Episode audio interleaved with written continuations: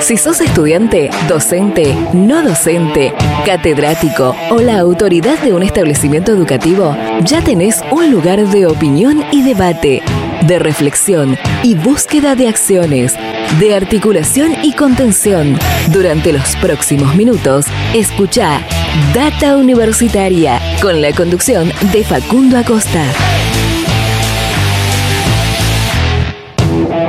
Bienvenidas y bienvenidos una vez más a este espacio dedicado a la comunidad que le da vida a las universidades. Aquí donde te informamos todo lo que pasó, pasa y va a pasar en el mundo universitario. ¿Cómo están? Mi nombre es Facundo y los voy a estar acompañando en esta próxima hora, en este noveno programa de Data Universitaria Radio. Un programa con mucha información, con muchas entrevistas que, bueno, esperamos poder cumplir con todas las, comunicaciones que tenemos agendadas y, programadas para este encuentro número 9 que estamos comenzando.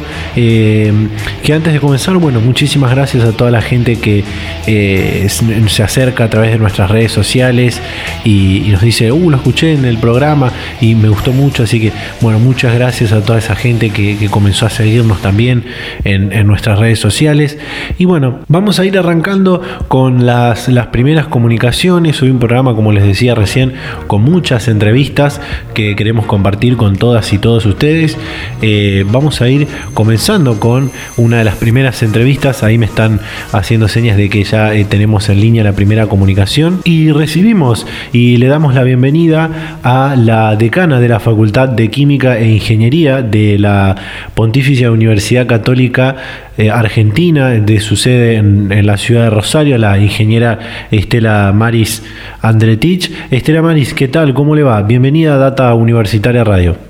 Bien, buenas tardes a todos. Bien, eh, cuéntenos cómo se adaptó UCA Rosario y por supuesto la Facultad de Química a esta situación de aislamiento social que estamos atravesando.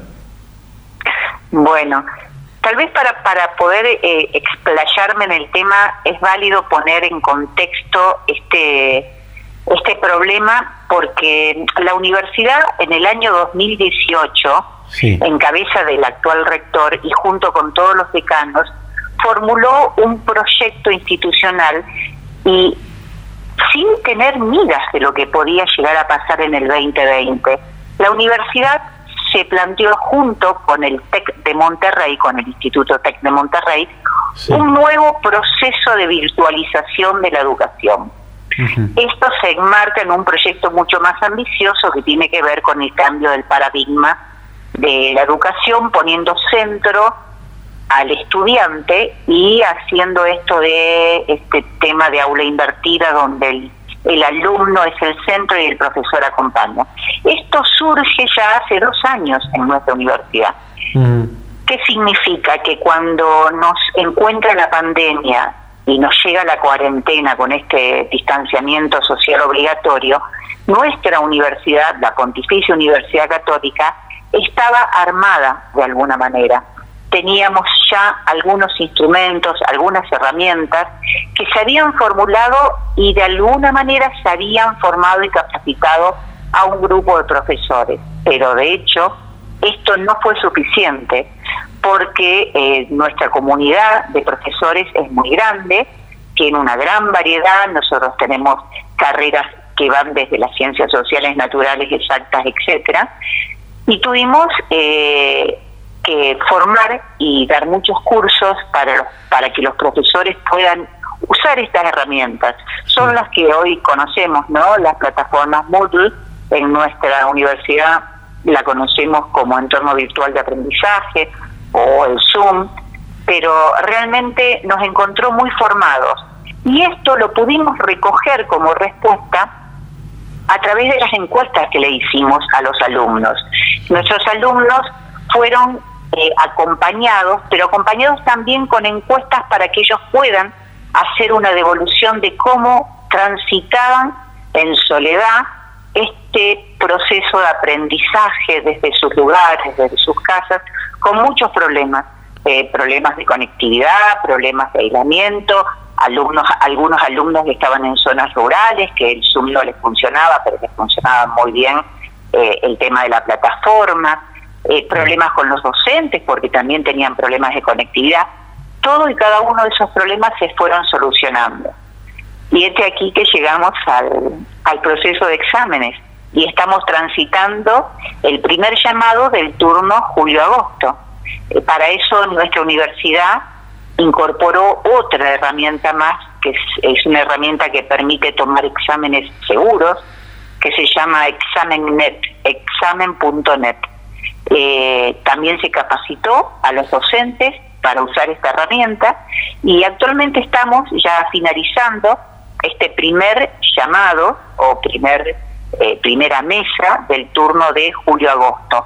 Y también es con éxito porque todos teníamos miedo. Teníamos miedo los docentes y tenían miedo los alumnos de cómo iba a ser esta evaluación virtual.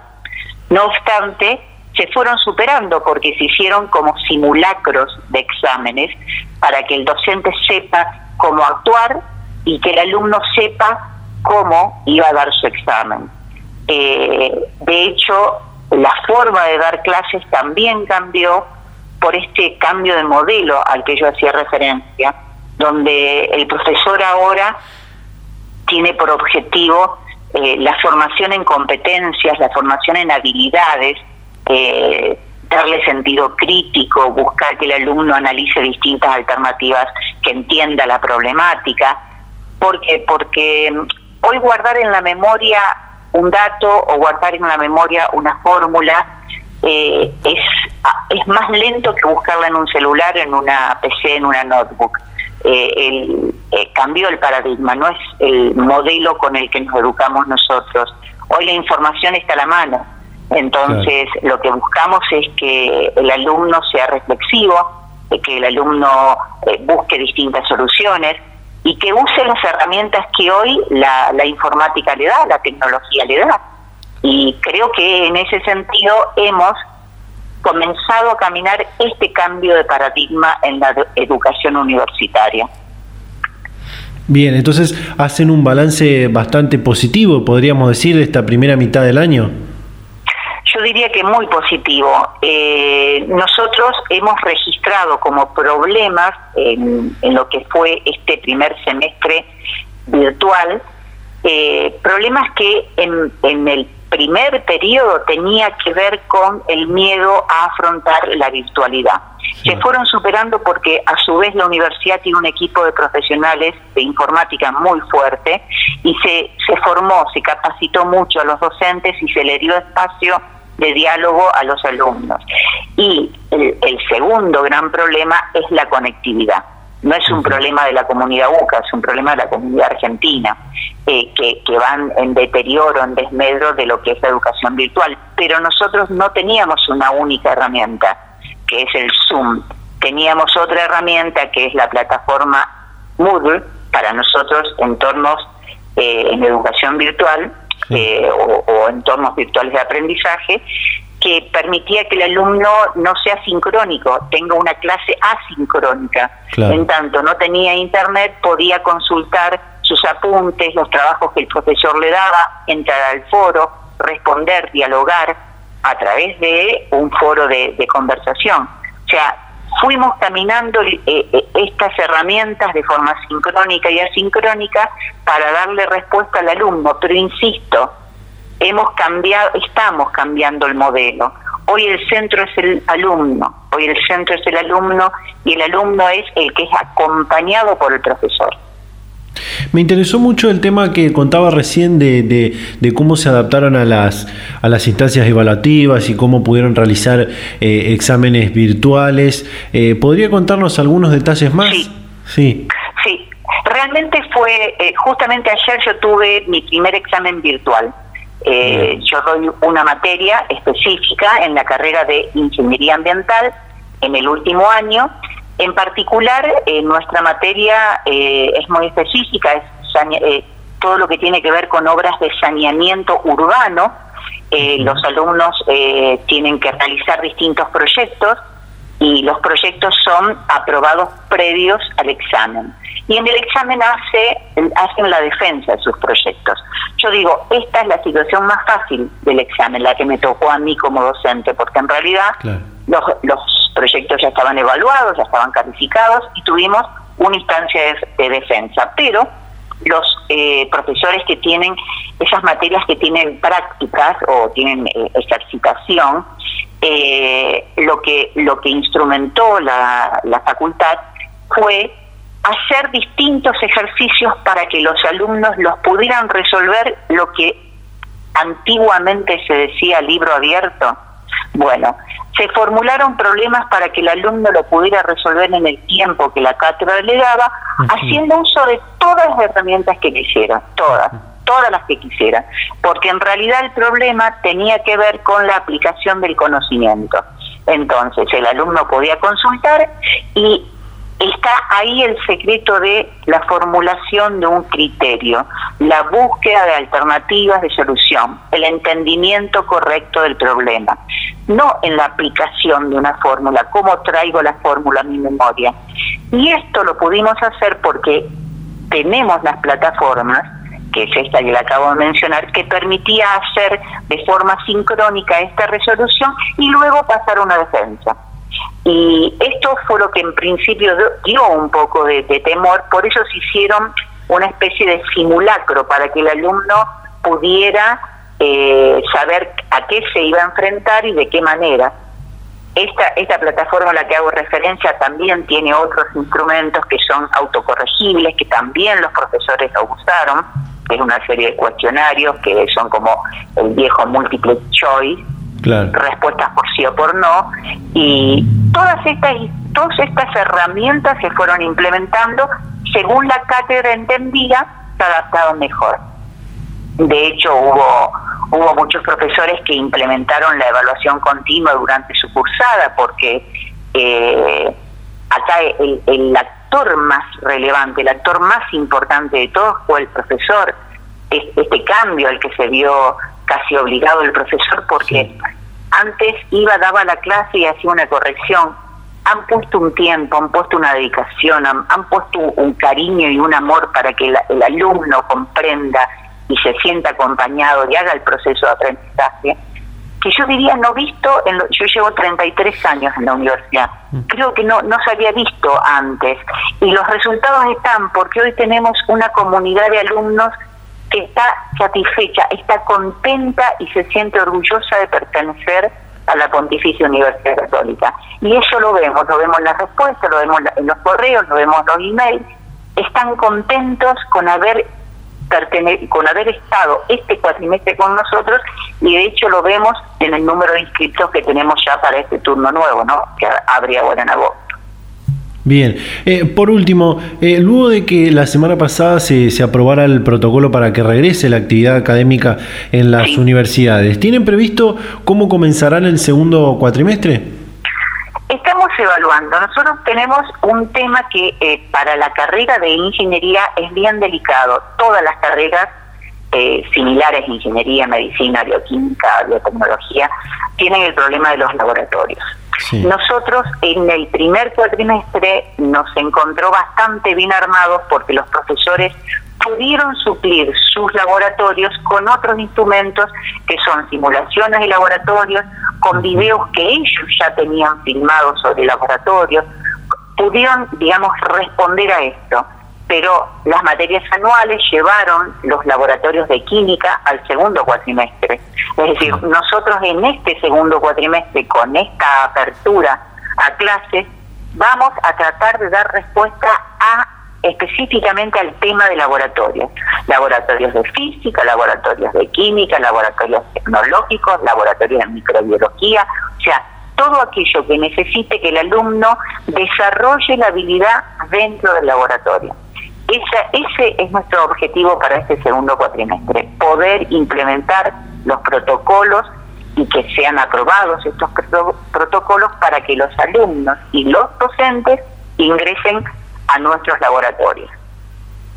Perfecto, decana, muchísimas gracias por la comunicación y muy amable. No, al contrario, muchas gracias a ustedes por haberse comunicado con nosotros y un saludo a toda la audiencia. Bueno, seguiremos en contacto para, para futuras comunicaciones. Bien, buenas tardes, hasta luego. El alcohol en tu cerebro reduce notablemente la capacidad para reaccionar ante un accidente de tránsito. Seguramente vas a pensar que a vos no, que tenés la resistencia necesaria para que lo que tomaste no te afecte. Pero créeme, te equivocas. Respeta tu vida y la de los demás. Y la de los demás. ¿Elegiste tomar? Elegí no manejar. Y seguimos en Data Universitaria Radio, en este noveno programa que estamos eh, transcurriendo. Y una comunicación que no te adelanté es la que vamos a tener, eh, ya, ya vamos a tener esta comunicación, que ya está, ya estamos ahí en, línea. También luego de esto vamos a tener una, una, comunicación vía Zoom que esperamos que salga lo mejor, lo mejor posible para poder compartirla con, con todos y todas ustedes.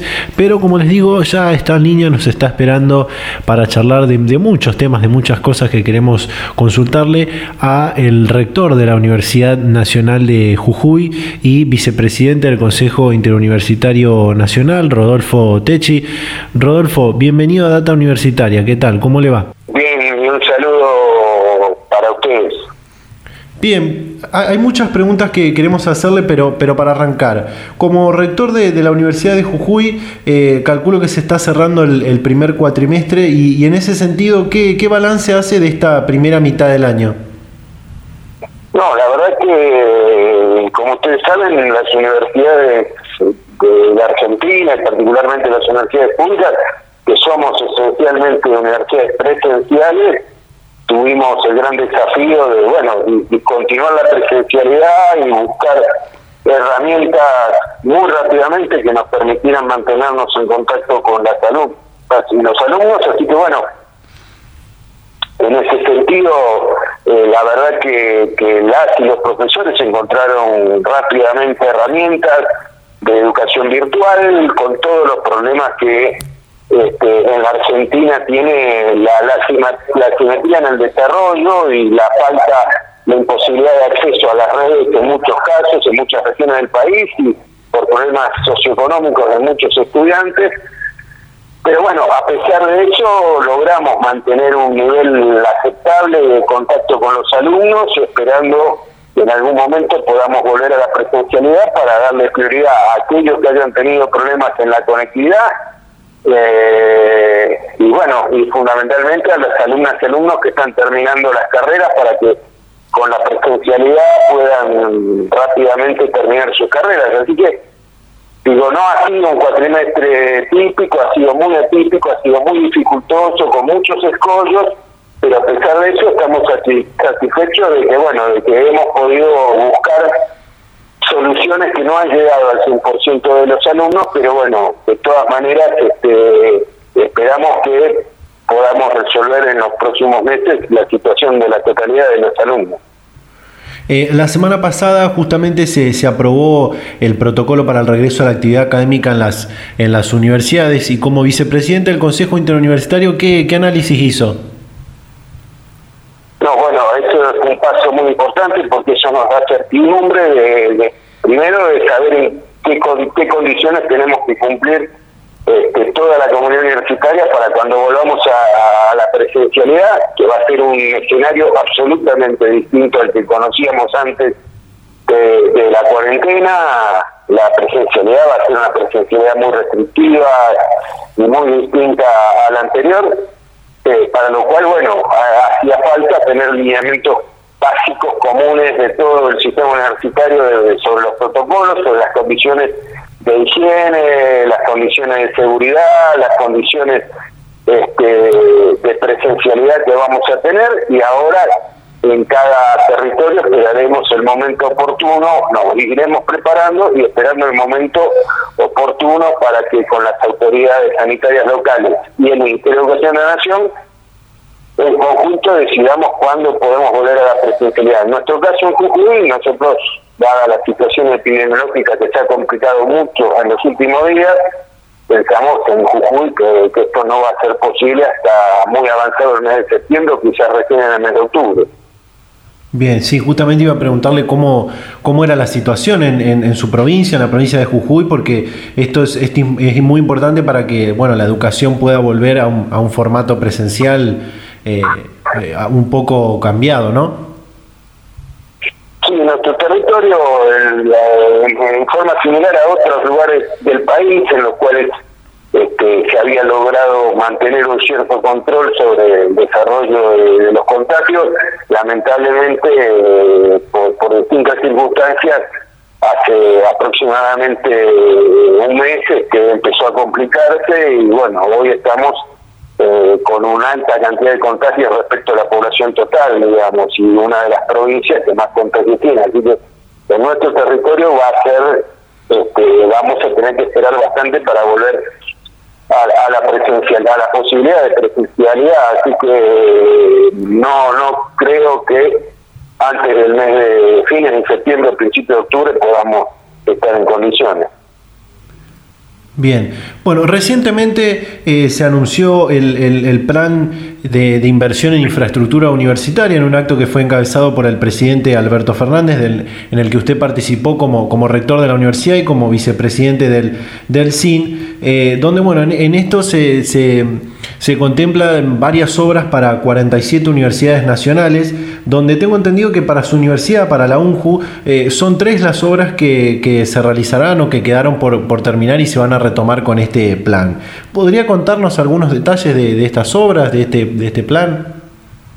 Sí, bueno, este es un plan que estaba en marcha hace años atrás este, y en el año con, con obras que ya estaban licitadas, contratadas, en algunas universidades obras que ya estaban iniciadas, en el año 2018 se decidió, el gobierno nacional anterior decidió no financiar más el programa de obras públicas en las universidades, así que bueno, para nosotros es una alegría enorme que el presidente de la Nación haya decidido reanudar el plan y volver a financiarlo.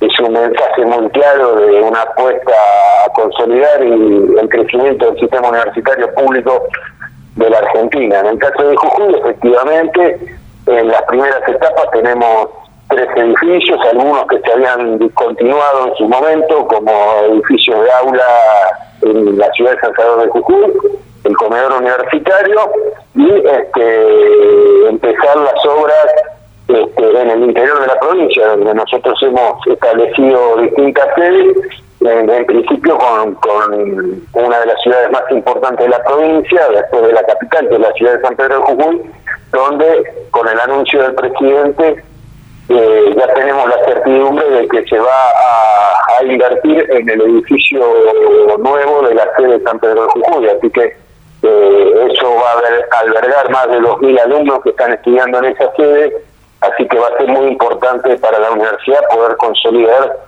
ese crecimiento y ese desarrollo con este plan de obra. Bien, eh, también este, este miércoles eh, se firmó un convenio entre el, entre el CIN, el Ministerio de Educación y el, y el Ministerio del Interior para implementar una plataforma que garantice la identidad de los estudiantes a la hora de, rendir de forma virtual. ¿Qué, ¿Qué, nos puede contar?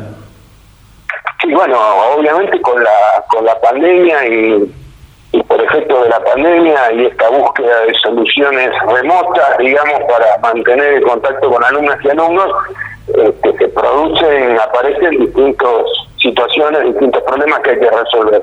Uno de los problemas que teníamos para resolver es justamente tener un sistema que permita este, la certificación de la identidad del alumno que está dando un examen a través de, educación remota, digamos, un examen a través de los medios remotos. Y bueno, eh, a través del acuerdo entre el Ministerio de Educación y el Ministerio de Interior, del cual depende el Registro Nacional de las Personas, este, se nos ha este, facilitado este, un, sistema informático que permite este, identificar claramente, certificar con prácticamente un 99,9% de certeza las identidades de los alumnos que están dando examen cuando este examen se hace en forma remota. Así que obviamente es una solución muy importante para uno de los problemas que se nos había planteado a la hora de certificar la presencia real de cada alumno y cada alumna en los exámenes. Bien, eh, por último, rector, y porque quiero hacer hincapié, eh, hincapié en esto, eh, ¿cómo tienen pensado comenzar el segundo cuatrimestre y, en el caso de que sea de, de forma presencial o una presencialidad mixta, desde cuándo? No, nosotros en general, este, en el caso de la Universidad de Jujuy, en realidad este, vamos a tomarnos el mes de agosto y el mes de septiembre para saldar este, lo, que, lo que pudimos avanzar en el primer cuatrimestre. Así que después del receso de invierno, durante agosto y septiembre, las facultades de la Universidad de Jujuy van a seguir este, en forma remota eh, las actividades del primer cuatrimestre y quizás hacia finales de septiembre se pueda hacer algo de presencialidad. Y este, vamos a reservar los meses de octubre y noviembre, seguramente una parte de diciembre y quizás después retomemos algo en febrero para lo que sería el segundo semestre de este año. O sea que todavía nosotros vamos a seguir en agosto y septiembre con actividades correspondientes al primer semestre. Como hemos ganado experiencia en estos meses, vamos a ajustar, este, vamos a ajustar al máximo posible este, las formas virtuales de, docencia, este, las vamos a intensificar en agosto y septiembre, que tenemos ya más claramente un panorama de cómo hacer eso y vamos a seguir con el primer cuatrimestre durante agosto y septiembre y en octubre iniciaremos la segunda parte del año. Buenísimo. Bueno, rector, muchísimas gracias por la comunicación y, muy amable y bueno, seguiremos en contacto para futuras comunicaciones. Muchísimas gracias a ustedes. Hasta luego. Data Universitaria. Información, comentarios, entrevistas, investigaciones, todo lo que te interesa saber del mundo universitario. Las 24 horas del día y en el momento que quieras. Visítanos en datauniversitaria.com.ar. Bueno, continuamos, eh, continuamos. Eh, recién, antes de, la comunicación que tuvimos hace instantes con el rector de la, de la UNJU, les decía que íbamos a tener una comunicación vía Zoom, que bueno, ahí ya, ya estamos conectados, ya los puedo ver a, los entrevistados. Eh, que les cuento, son dos estudiantes que vienen recientemente de, competir en un torneo mundial de deportes electrónicos, pero bueno, ya vamos a estar contando un poco más. Eh, de, todo esto. Eh, los voy a saludar, así que bueno, bienvenidos a Data Universitaria Radio. ¿Cómo les va? Todo bien. Todo bien, por suerte. Bien, bueno, vamos a ir comenzando con esta, con esta entrevista de, del día de hoy. Y bueno, luego de saludarlos, les voy a pedir que, se presenten, no sé quién, quién va a arrancar primero, pero que se presenten, que me cuenten de, qué universidad son, qué estudian, eh, cuántos años tienen. ¿Quién quiere arrancar? ¿Arranco, Nico? ¿O arrancas? Dale, dale. Arranque, arranque. dale. Bueno, yo soy Soledad López. estudio, estoy estudiando la licenciatura en Educación Física en la Universidad de La Matanza. Eh, ya me recibí de profe hace unos años, pero bueno, ahora de a poquito haciendo la licenciatura me decidí a hacerla hace poco, así que ahora estoy ahí cursando materias online. Eh, nada, eh, trabajo aparte en un gimnasio y ya estuve representando a la Facu en otros torneos de fútbol playa y bueno, y para los JUR que se juegan eh, hace como cuatro años ya que estoy jugando fútbol 11 y eso. y tengo 33 años. Nada más. Yo soy, yo soy Nicolás Brizuela, estudiante de administración en la Universidad de San Martín. La idea, la idea además de, de administración es de dar contador después Nada, yo participo del equipo de, esports de la facultad y, nada, los representaba, les representaba, representaba la facultad y después pasamos a, nada, a representar al país con Sole en el, en el mundial este último que se jugó. Bien, ya vamos a ir ahondando un poco más en, lo que tiene que ver los deportes electrónicos y demás, pero eh, antes eh, ambos vienen, como, como contaba recién Soledad, eh, vienen de, otras competencias antes de este Mundial de, eSports que, se celebró hace, hace algunos días, eh, con un precedente en otras competencias, con muy buenos logros conseguidos ambos. Eh, ¿qué, nos pueden contar? Bueno, voy yo. dale, dale, dale. Vos, siempre andás primero, yo le sigo. bueno, dale. Me dejás porque soy mayor, ¿no? claro. no, bueno. No, el de los JUR, eh, fútbol 11, eh, salimos campeonas eh, del 2016 hasta el 2018, o sea, hace tres años. Después, bueno, en el 2019 salimos segundas. Eh, y fútbol playa le representamos en, con la universidad. Fuimos a la ciudad de Manaus hace tres años, que salimos terceras en un torneo internacional de universidades.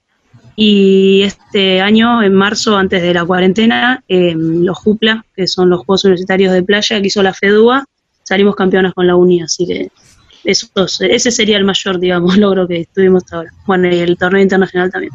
Yo tuve diferentes instancias, digamos, a la hora de, para la hora de llegar al, al mundial. Eh, yo primero jugábamos torneos en mi facultad, organizaba torneos. Primero se hizo uno presencial en fin de febrero o principio de marzo, parece principio de marzo. Y después, y después con el tema de la cuarentena se hicieron todos torneos eh, virtuales, digamos, cada uno de, la casa. Y nada, al haberlos ganado, me llevó a jugar eh, como un torneo nacional universitario que, que clasificaba a un panamericano que organizaba FISU. El torneo, el, el torneo ese nacional lo llegué a, lo, lo, lo gano, lo que me clasifica al, al torneo FISU, también clasificó al segundo y al tercero, que fueron, si no me equivoco, dos, dos chicos de la misma universidad que Sole. Eh, Y nada, eh, jugué el torneo panamericano de FISU, al cual llegué a la llegué al cuarto lugar,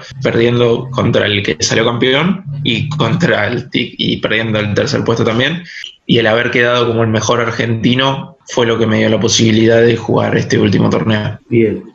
Ahora vamos- quiero, quiero que me cuenten eh, cómo les fue en este, en este torneo eh, mundial que organizó la FISio, que para poner un poco en contexto, es un torneo que organizó la Federación eh, Internacional de Deportes Universitarios, un torneo de deportes electrónicos, eh, de, de FIFA, creo que es la edición 20 de FIFA Sí, de- para consolas, ¿no?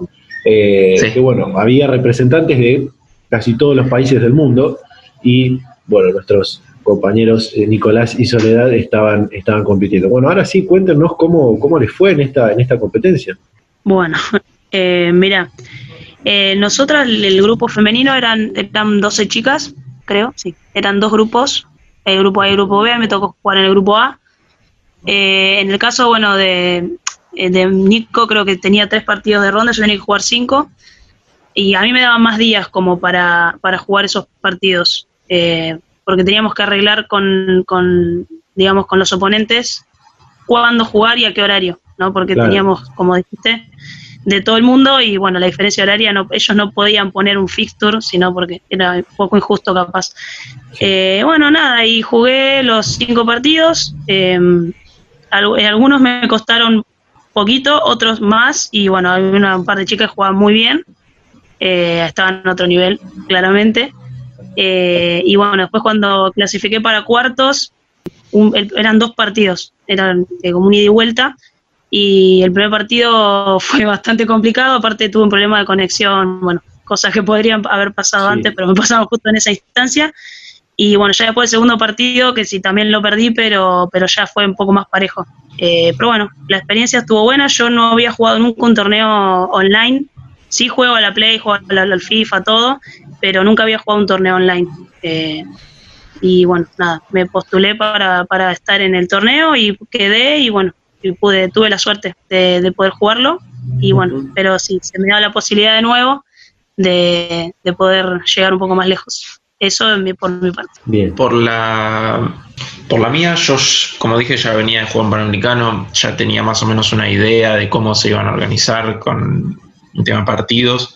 Claro. El Panamericano fue con más jugadores, si no me equivoco, el Panamericano, creo que un Mundial tiene 32 equipos, Sí. si no me equivoco. Y me parece que el Panamericano fue de 38, o tre- no, 36. Eh, el grupo de el torneo de el torneo masculino del mundial eran 32 equipos, era como un formato mundial. Nada más que cuando pasabas a los octavos, digamos, era ida y vuelta. Yo eh, tuve la suerte de que en el grupo de pasar invicto eh, le gané a un a uno de Emiratos Árabes, empaté con un portugués y empaté con un australiano. Así todo pasé segundo, que era más o menos lo que esperaba porque conozco al australiano y sé que era jugaba a otro nivel. Y cuando pasé de ronda me enfrenté a un iraní que sinceramente yo durante el partido sentía que no podía hacer nada. Eh, y, nada, eh, a los dos días que termino el partido me habla el australiano de la fase de grupos y me dice como que me habían hecho trampa. Y yo no entendía el cómo y hasta que vi el video del jugador iraní y se notaba que sí, me había hecho trampa, yo no, no sentía que no podía hacer nada porque básicamente me había mandado desde su servidor. Porque es, es difícil de explicar. Vos cuando envías invitación tenés que enviar invitación de un servidor directo. Y él no me mandó de servidor directo, me mandó de su servidor. Entonces él jugaba con, no sé si sabes lo que es el ping. Sí, sí, sí. él jugaba con, él jugaba con 90 sí, son los, son, los, son los milisegundos que tarda el personaje en reaccionar a lo que vos haces. O sea, si vos vas a 32 milisegundos, vos cuando moves la flechita para la derecha, el jugador tarda 32 milisegundos. Es prácticamente imperceptible eso. Claro. Eh, bueno, cuando vos ves la transmisión del iraní, vos ves que él iba a 92 milisegundos y yo iba a 250, que es cosa prácticamente que era, era, era lo normal. O sea, ir a 250, jugué contra el australiano, iba a 200, iba a 300, jugué contra el, el, de Emiratos Árabes, iba a 350. Entonces, más o menos, era, era normal. Y nada, eh, al momento que me dice esto el australiano, yo lo veo y eh, hicimos los dos la queja, pero no, no hubo, no. hubo vuelta atrás, lamentablemente, porque yo creo que en igualdad de condiciones podría haber hecho más. Y nada, encima lo gracioso es que ahora el iranista en la final y a la otra ronda jugó contra el australiano y también le hizo trampa y no de nuevo no pasó nada fue medio un poco desprolijo, pero nada, son cosas que pasan. Es la primera vez. sí, sí, sí, ya van a aprender de esas cosas. Queremos. Pero bueno, puede pasar. Puede pasar. Y nada, la experiencia fue esa. Eh, la experiencia fue buena, salvo por eso. Pero más, más buena que otra cosa. Bueno, ¿y qué opinan de, este, de este auge, de este avance que están teniendo los, los deportes electrónicos? Incluso ahora, eh, como, como es el, el contexto de esta, de esta entrevista entre las competencias de deportes universitarios también. Bueno, yo, mira, sinceramente, eh, yo la Play la, siempre jugué, pero soy más de jugar, no sé, ahora, ahora es un tiempo medio raro que tenemos muchos, muchos, eh, nosotros mucho tiempo libre, creo. como para poder jugar un poco más. Yo, yo durante mi vida normal no tengo tanto tiempo para jugar y sin embargo cuando puedo juego, viste, más que nada como diversión un poquito. Pero bueno, después de esto, con el torneo, como que me copé más, tengo más ganas de, como de seguir aprendiendo, eh, ya de que salga el FIFA 21, la Play 5, todo, ya, ya quiero tener todo y, ponerme más las pilas, pero porque me, me enganché un poco más con este tema de jugar online, que yo lo he hecho con otras, con otras ediciones de FIFA, pero no, no así. Y nada, eso me gusta me quiero enganchar un poco más. Así que me parece que lo voy a seguir molestando a Nico por, por chat para que me ayude. no, hay, no hay problema. en eso no, hay, no hay problema seguro. eso. Yo, en lo personal, lo sentí mucho este año el cambio. Claro. Pero yo vengo jugando al FIFA, vengo jugando desde el FIFA, no, desde el FIFA, no, el FIFA 14, iba a decir, del FIFA 10 pero desde el FIFA 14 que juego, eh, FIFA 14 y FIFA 15 que juego competitivamente, digamos, no al nivel de ahora, ahora sí estoy jugando competitivamente en serio, anda compitiendo en torneos, eh, representando a una universidad, representando a un equipo de, de, de, FIFA del Club Pro, que es cada uno maneja un jugador y juega jugando en primera. Entonces yo digamos que recién siento este año eso, pero ya era algo que se veía, que en algún momento iba a llegar ya y cada vez va creciendo más. La cuarentena ayudó mucho a eso. Eh, creo que no es algo positivo, igual sin duda, porque en el momento no es positivo de ninguna forma, pero creo que si hay alguien que si hay algo que puede rescatar algo bueno es los deportes electrónicos y tiene que ver con lo que dijo Sole, que, con que ahora la gente tiene más tiempo, entonces se tira y se pone a jugar. Eh, yo lo he hecho esta, esta, esta cuarentena. He conseguido récords personales en cuanto al FIFA se dice. Y nada, la verdad que está bueno lo que crece, está bueno representar a una institución, está bueno representar un, un equipo. Así que nada, está bueno y espero que siga creciendo y yo poder seguir jugando. Ya como dijo Sole, estamos esperando el, próxima, próximo juego, yo ya lo tengo, porque lo tengo comprado, digamos, en cuanto salga lo voy a, lo voy a poder jugar. no, no es el caso de, de la Play, pero igual sé que el competitivo de FIFA este el año que viene se va a seguir haciendo en Play 4, así que en eso no me molesta. Eh, sea, capaz hay competición en Play 5, pero yo sé que el competitivo fuerte se hace en Play 4, entonces no estoy preocupado en hacer ese cambio. Y si, y si, si, hubiera que hacerlo, creo que no podría ahora, pero, pero bueno, en cuanto se pueda, se, se, hará. Perfecto, bien. Vamos a ir a un pequeño cortecito, una pequeña pausa.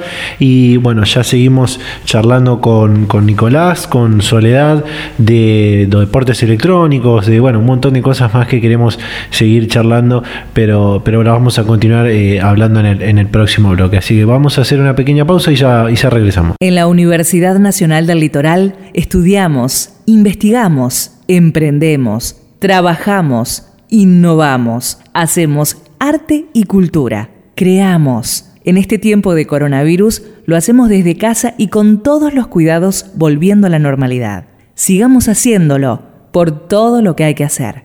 Así construimos futuro. Universidad Nacional del Litoral. Bueno, volvemos, volvemos, continuamos charlando con Soledad, con Nicolás, eh, estos dos estudiantes que eh, compitieron recientemente en el torneo mundial de, deportes electrónicos. Eh, y bueno, antes de continuar de, hablando sobre, sobre esto, sobre los videojuegos, sobre los esports y demás, quiero pasar un ratito a, otra, a otro punto, a otro plano y preguntarles, en lo que respecta a las clases en, en las facultades, ¿cómo, ¿cómo se desarrollaron? ¿Qué, experiencia tuvieron? ¿Qué opinan de, las clases virtuales y de este paso a la, virtualidad? Eh, mira, yo en mi caso estoy cursando ahora una sola materia, eh, así que no tiene mucha carga horaria. Eh, no, no, a ver, no, se me complicó en mi caso porque cuando estaba cursando profesorado hice una materia online. había una opción de hacer una materia, era cortita, era un cuatrimestre y la había hecho online y era todo entrega de trabajos y bueno, después teníamos que rendir los parciales presenciales, eh, que es lo que se va a hacer cuando, o sea, vamos a rendir todo y si aprobás igual después tenés que hacer como una validación cuando retornemos a la normalidad, no sé cuándo, eh, y ahí vamos a tener que rendir como un examen eh, presencial, pero...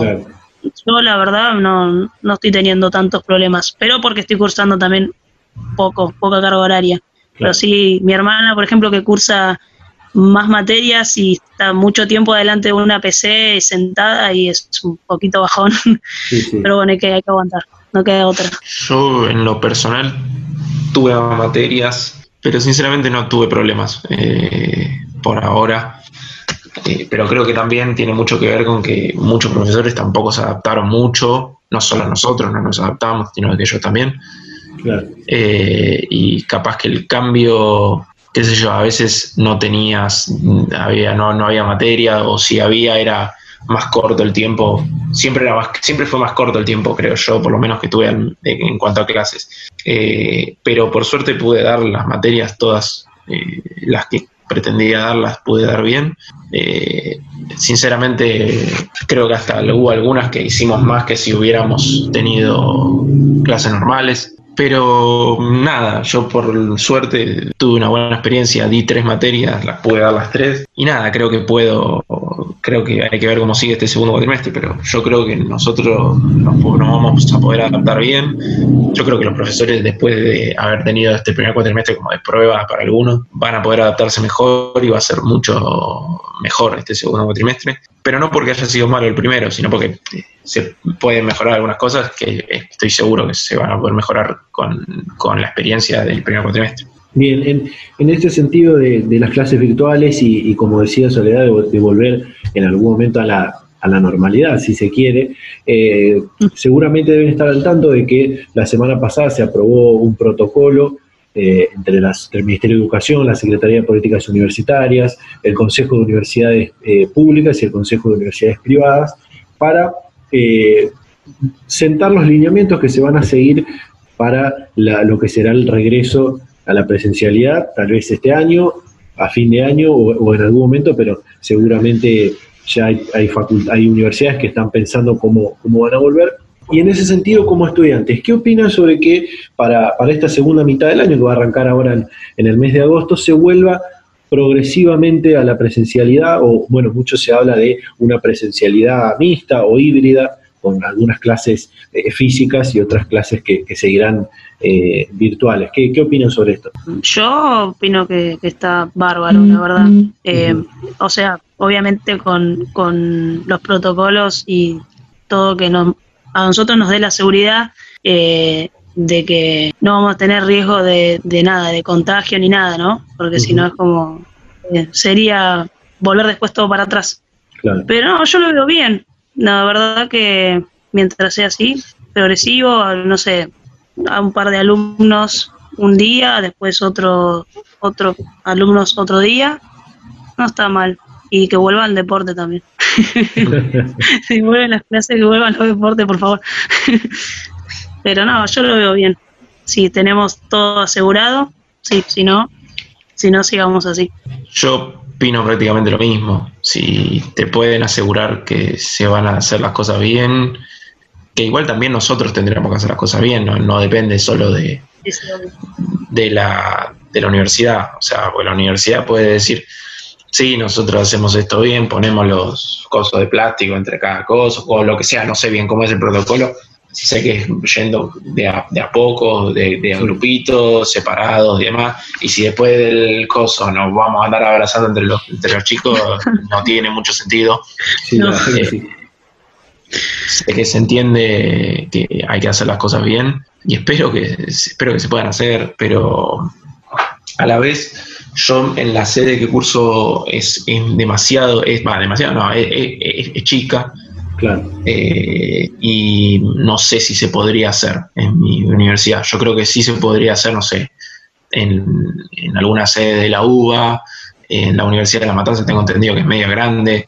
Eh, la misma sede de mi, hay, eh, la sede principal de mi facultad es un campus bastante grande.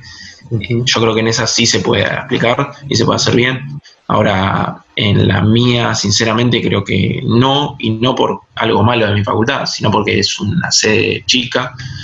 Eh, y, nada, se, se puede llegar a hacer, pero debería ser en grupos bastante reducidos. Y yo creo que, sinceramente, si querés, podés hacerlo para dar finales, ponele, o para dar algún que otro parcial, pero para dar clases me parece que no tiene sentido. En, en, mi, en, mi, sede de la facultad lo estoy diciendo. Me encantaría que se, me encantaría que se empiece a volver a, la nueva la nueva normalidad, digamos. Pero yo eh, entiendo eso desde mi sede, digamos. Y como debe pasar en muchísimas otras sedes que también son chicas.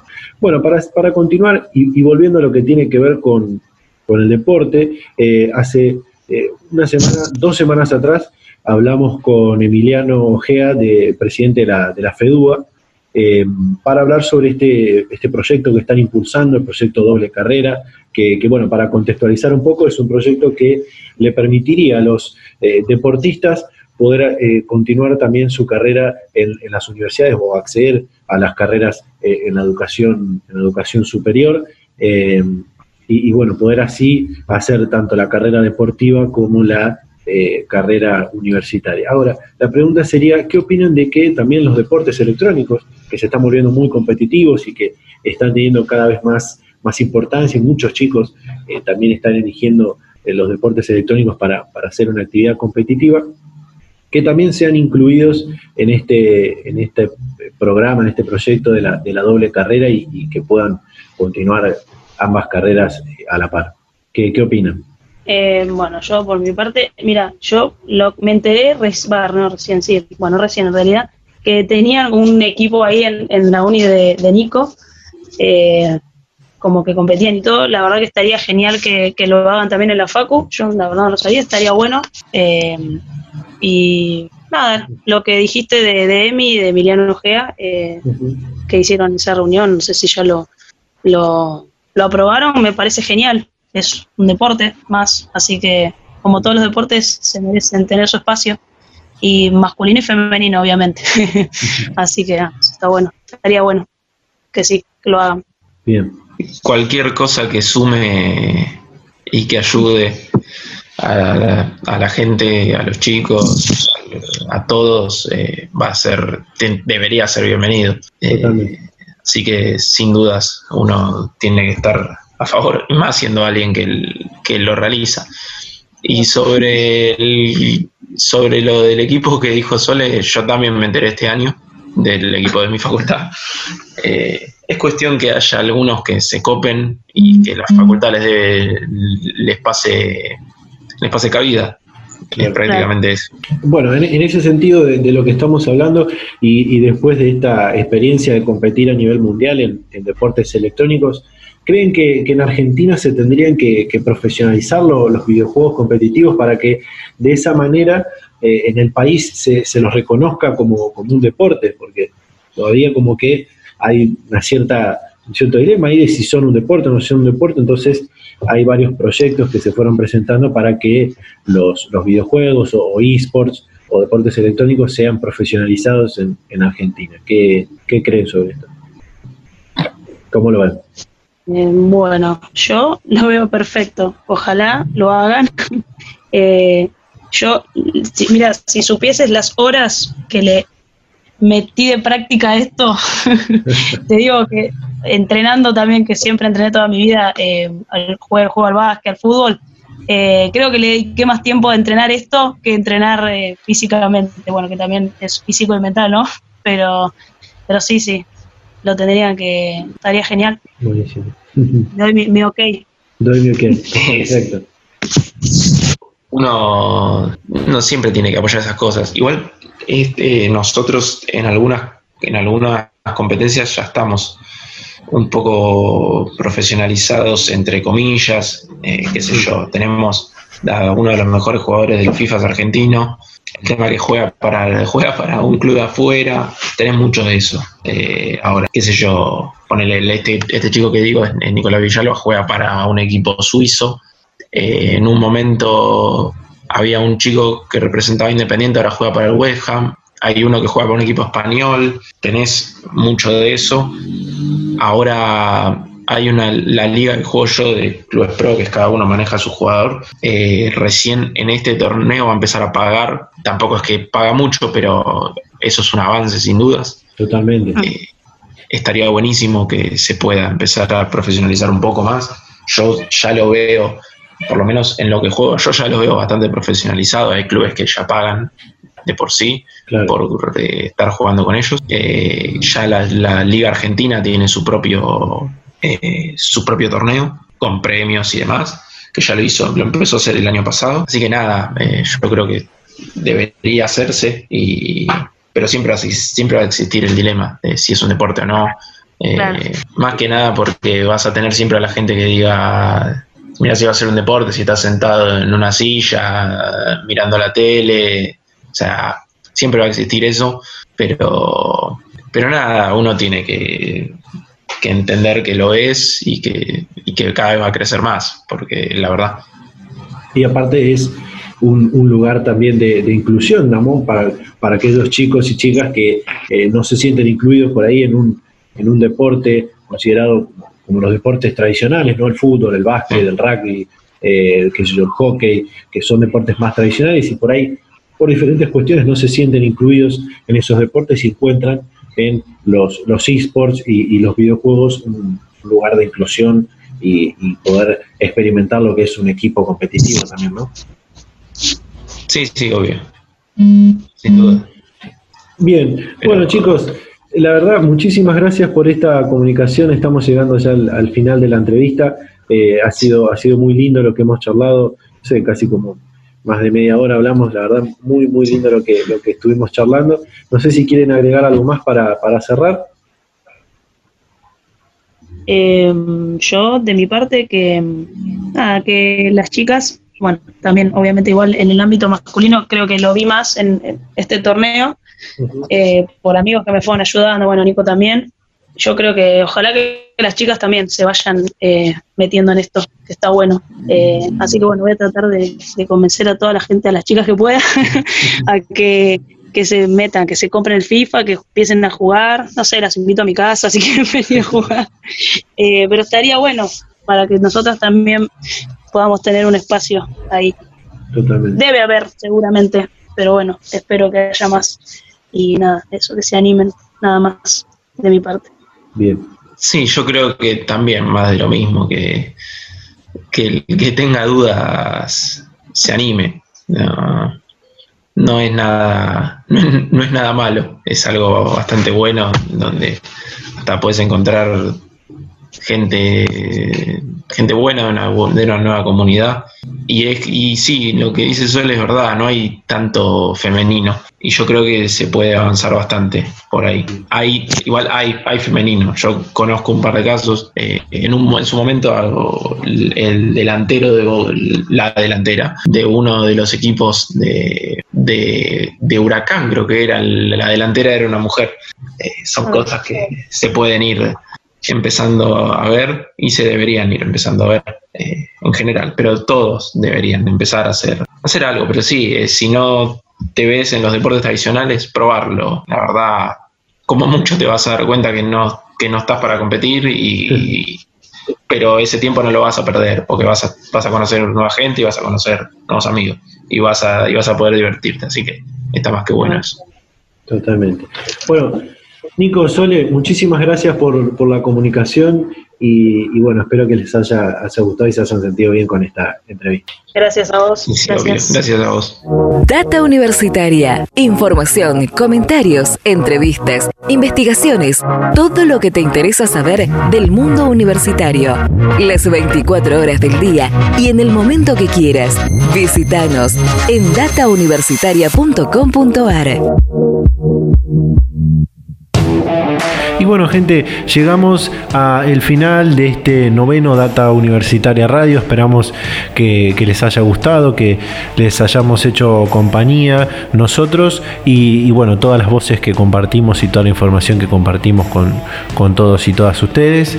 Eh, recuerden que nos pueden seguir en nuestras redes sociales, en Facebook e Instagram, arroba Data Universitaria y en Twitter, eh, arroba DT Universitaria. Y también nos van a encontrar toda la semana, los días en www.datauniversitaria.com.ar. Y nos despedimos, nos vamos a reencontrar eh, a esta misma hora y en este mismo dial la próxima semana. Chau, chau.